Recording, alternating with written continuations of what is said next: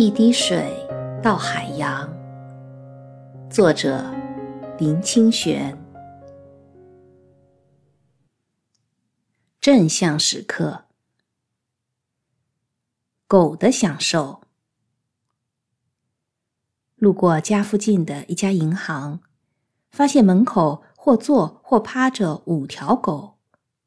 这五条狗原来是在市场附近的野狗，我认识的。它们本来各居一处，怎么会同时坐在银行前面呢？银行对狗的价值应该还不如路边的面摊。为什么狗不去蹲面摊，而要来蹲银行呢？我感到十分好奇。更使我好奇的是，这五条狗的脸上都流露出非常满足的神情。于是我站在那里研究狗为什么这么满足，为什么整条街都不去，偏偏聚在银行的门口。十分钟以后，我找到答案了，因为银行的冷气开得很强。又是自动门，进出者众，每每有人出入，里面的冷气就会一阵阵被带出。那些狗是聚在银行门口享受冷气呢。七月中午，台北有冷气真享受，连狗也知道。台北秘籍。与朋友去信义路和基隆路口新开的诚品书店看书，无意间发现一张台北书店地图。地图以浅咖啡色做底，仿佛一页撕下的线装书页，非常淡雅。一张一百元。看到这张地图，我真是开心极了。台北有这么多的书店，台北还是很可爱的。想到不久前在欧克斯家具店找到的台北东区市街图，我想或者可以出版一本书，书里全是分门别类的地图，例如咖啡店地图、书廊地图、名牌服饰地图、茶艺馆地图、花店地图、古董店地图、餐厅地图等等。对了，或者可以有一张特殊商店地图。例如，后火车站有一家很大的线庄，历史悠久，只卖各色针线；基隆路有一家大蒜专卖店，只卖各种大蒜的制品；铜陵百货巷内有一家只卖天然茶的店，好像叫小熊森林；松山有一家只卖普洱茶叶的普洱茶专卖店。这些地图可以让我们看出台北的好。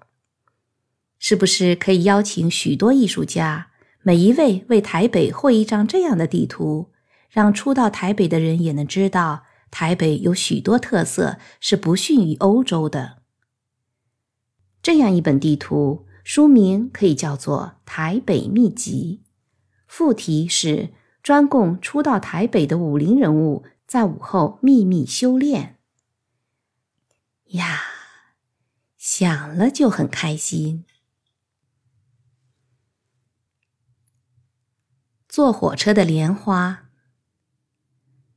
逛完书店，散步回家，惊见家门口有一株玫瑰和四朵宝蓝色莲花，靠在门上站立着。花里夹着一张便条，原来是一位住在中立的朋友送的。他从中立火车站搭车到基隆去看女朋友，看到花店，想买一朵玫瑰花送给女朋友。进了花店，看到四朵宝蓝色莲花，他便联想到我，觉得顺路到嵩山，先把莲花送我，再到基隆送玫瑰给女友，行程就很完美了。他在嵩山下车，步行到我家，原本要放了花就走，但大厦管理员对他说：“林先生有黄昏散步的习惯，又穿拖鞋短裤。”很快会回来了。结果我去逛书店，他在门口哭等许久，一直到天黑才离去。至于那朵要送他女朋友的玫瑰，算算时间，去基隆太晚了，于是就附赠女友的玫瑰一朵，他就回中立去了。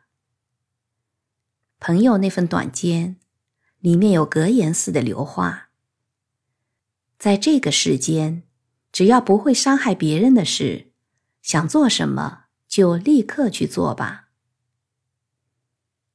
我把莲花和玫瑰插在花瓶里，心想：有些朋友真像花园中的花，突然绽放，时常令人惊喜。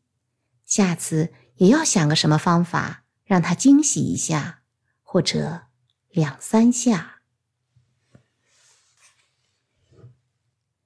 条纹玛瑙。暑假到了，在国外的朋友纷纷回来过暑假。一个朋友从美国马里兰回来，特地来看我，送了一个沉重的东西给我，说：“送你一块石头，不成敬意。”打开是一块条纹玛瑙，大如垒球，有一公斤重，上半部纯红，下半部红、黄、白、绿条纹相间，真的是美极了。真是谢谢你。我诚挚地说，企图掩藏心里的狂喜。朋友是腼腆的人，我担心没有掩饰的惊喜会吓到他，所以就刻意淡化了内心的欢喜。朋友走了，我在书房里抱着那块条纹玛瑙，高呼万岁，不是因为它的昂贵，而是因为它的美，还有。超越时空的友谊。普里荔枝，在普里等候国光号的车北上，尚有二十分钟，我就在车站附近逛逛。我看到一家水果行，想到普里的特产是荔枝和甘蔗，便买了一株甘蔗，十斤荔枝。真不敢相信，甘蔗和荔枝都是一斤二十五元。几天前在台北买荔枝，一斤六十元。国光号上先吃了荔枝，是仔细肉肥的品种，鲜美极了。然后吃甘蔗，脆嫩清甜，名不虚传，果然是普里甘蔗。回到台北，齿颊仍留有香气。四小时的车程，仿佛只是刹那。处处莲花开。生命里有许多正向时刻，也有许多负向时刻。一个人快乐的秘诀，便是抓住正向的时刻，使它更充盈；转化负向的时刻，使它得到清洗。有人对我们深深的微笑，乡间道上的油麻菜开花了。炎热的夏天午后，突来了阵雨和凉风。一只凤蝶突然飞过窗边，在公园里偶然看见远天的彩虹。读了一本好书，听了一段动听的音乐。每天有一些正向的时光，便有好心情走向明天。时时有正向的时刻，生命便无限美好。日日是好日，处处莲花开。